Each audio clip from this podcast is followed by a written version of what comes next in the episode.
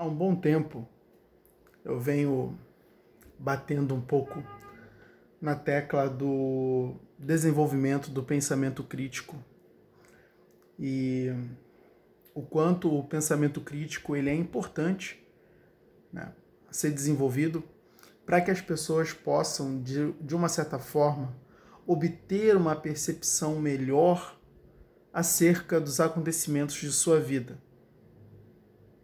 Né? E a partir do momento que eu não tenho esse pensamento crítico desenvolvido, logicamente eu não vou conseguir pensar com exatidão, eu não vou conseguir pensar com precisão. Porque eu não questiono.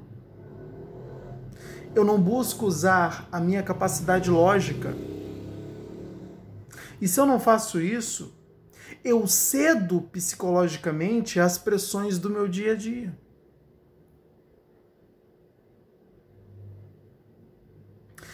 É engraçado, né?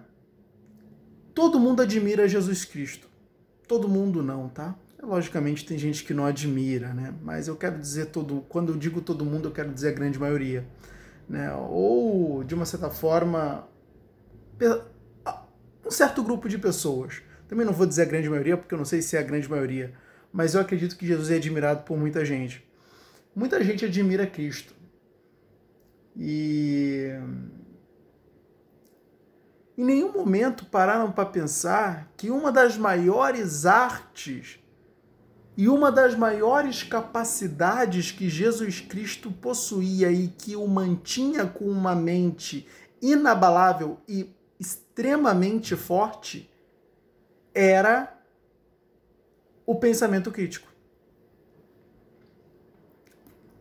Era exatamente aquilo que fazia com que Jesus Cristo tinha uma mental, tivesse uma, uma mente extremamente forte.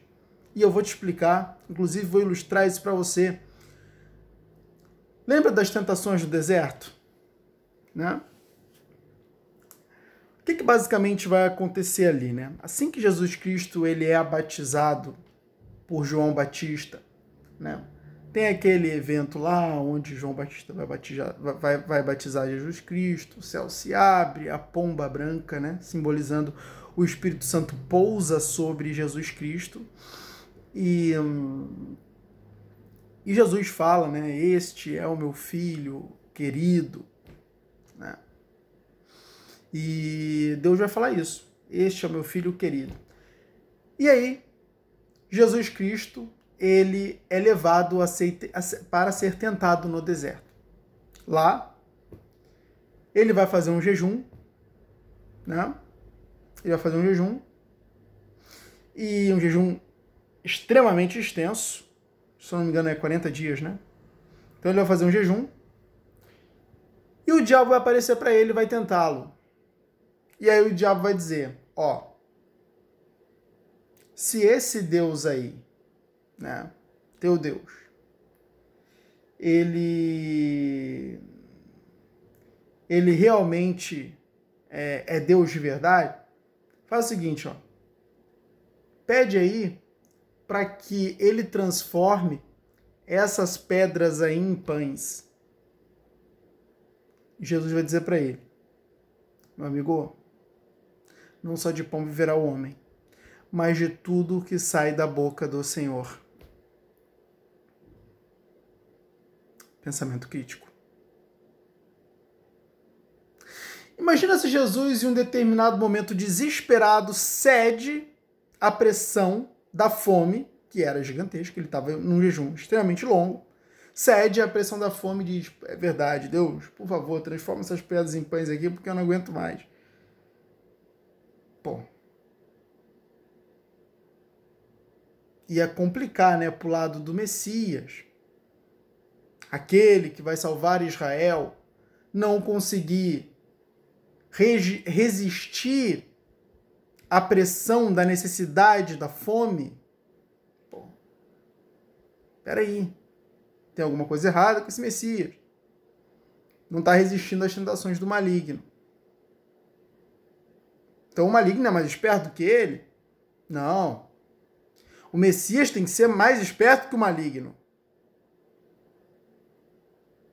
Por quê? É o Messias que vai salvar Israel. Quem ataca Israel? Maligno. É o Messias que vai salvar. Messias precisa ser mais esperto que o maligno. E aí o Messias dá um show de lógica no maligno. Dá um show de lógica no maligno. O uso da razão pura. O uso da razão pura. Jesus vai dizer: Ei, não é à toa que a filosofia define Cristo como Logos encarnado.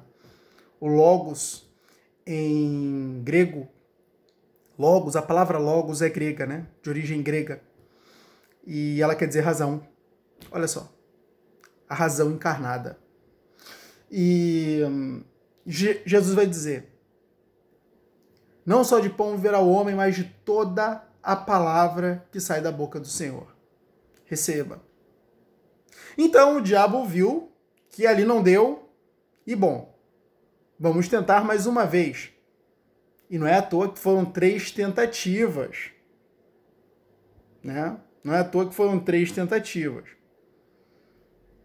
Numa, o diabo tinha esperança de que ele caísse.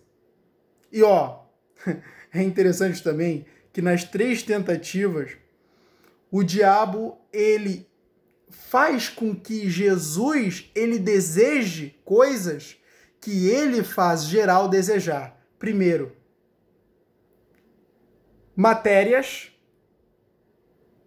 provisões, né? alimento, riquezas também podia ser. E segundo, poder. Não, poder não. Poder é o terceiro. Segundo, faz Jesus desafiar a, a capacidade de Deus, a paternidade de Deus. E Jesus vai dizer, ó, não tentarás o Senhor teu Deus. Terceiro, diabo faz Jesus desejar poder né? Ó, vou te dar tudo isso aí se você me adorar. E Jesus, tá de sacanagem. Isso aí não é nada. Adorarás somente ao Senhor teu Deus. Então olha que louco. Em nenhum momento Jesus cede aos desejos. Poxa, você num deserto, sem comer, todo ralado, Chega um cara para você e diz: "Vou dar o mundo para você".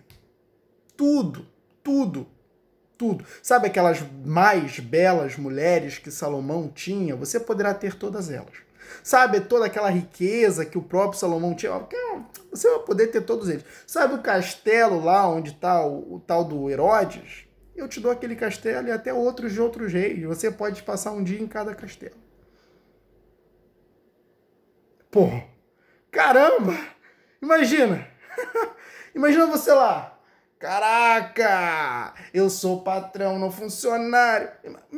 Cara, você ia ficar, né?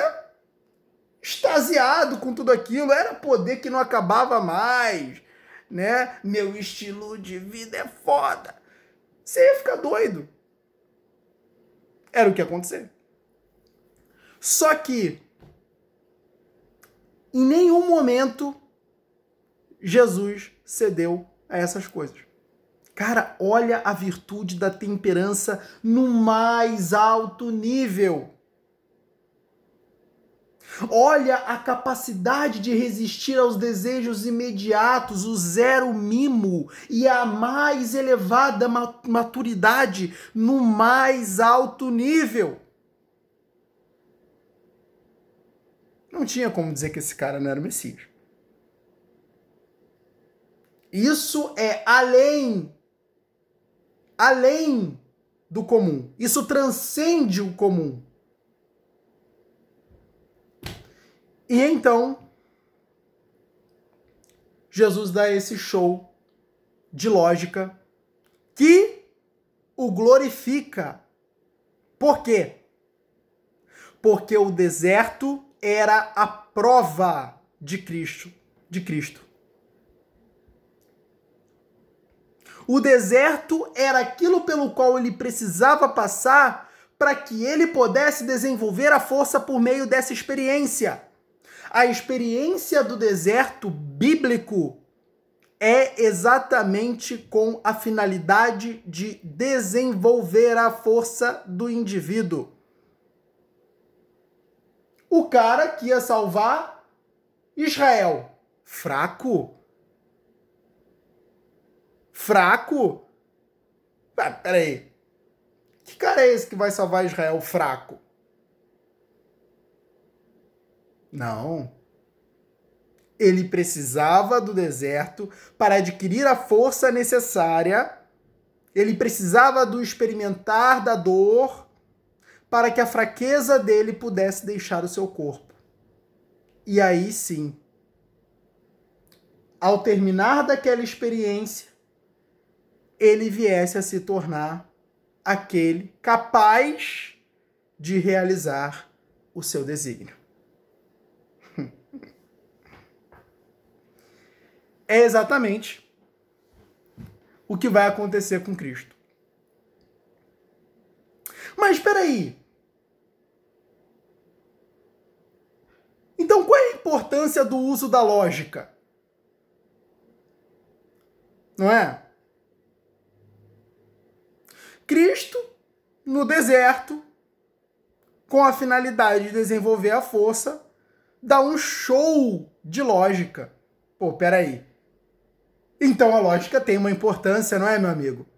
Então, o pensamento crítico, a capacidade de criticar as coisas, de pensar, não levar tudo para o lado emocional. Porque entenda, se Cristo fosse um cara descontrolado emocionalmente, que levava tudo pro lado emocional, é verdade, pô, Deus me abandonou nesse deserto, pô, aí faz pão, aí transforma essas pedras em pão para mim, vou me atirar daqui de cima quero ver Deus, se o Senhor é meu pai mesmo, ó, manda aí anjo para vir me pegar.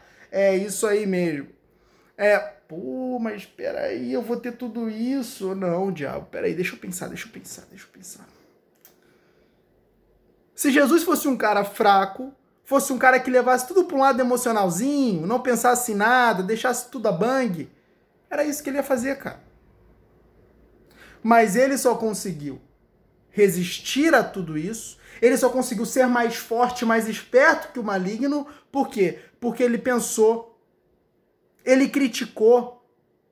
Ele disse: não, peraí. Não, não, negativo. Não é assim não. Não é assim não. Cara, eu posso estar com, a, com toda a fome do mundo. Eu posso estar com. Cara, necessitado de tudo quanto você pode imaginar. Mas não são as minhas necessidades que vão tomar o controle. Não são os meus desejos que vão tomar o controle, mas a minha razão. A minha razão vai tomar o controle. A minha consciência vai ditar as regras. E aí é que Cristo manifestou a verdadeira força. O Logos encarnado dando um show de Logos no maligno. E ele venceu. Ele venceu. E não só venceu o deserto, ele vai vencer o mundo também. E se você for analisar a história de Cristo com, cuida com cuidado, vai ver que ele vai dar um show de logos ao longo de toda a sua história. Ele vai dar um show de razão, um show de pensamento crítico ao longo da sua história inteira. Ninguém vai ter chance com ele.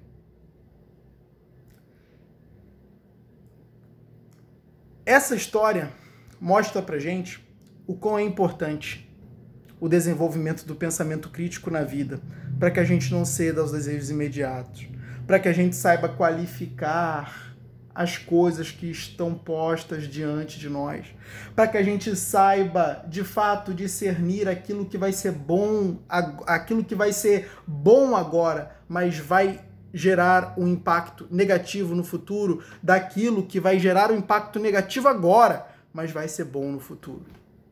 Para que a gente possa ser moderado. E não esse cara que leva tudo pro, pro lado emocional, leva tudo pros extremos.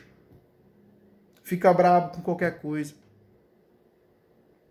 Cede a qualquer desejo. Pensa nisso.